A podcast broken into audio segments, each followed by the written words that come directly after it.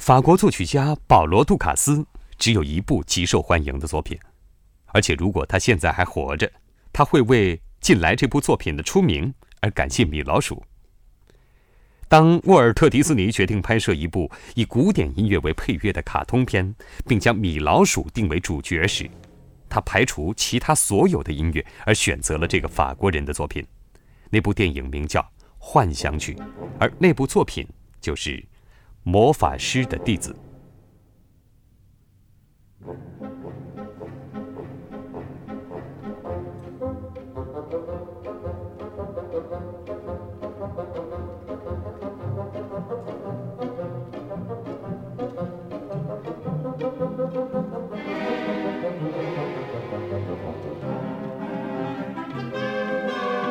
thank you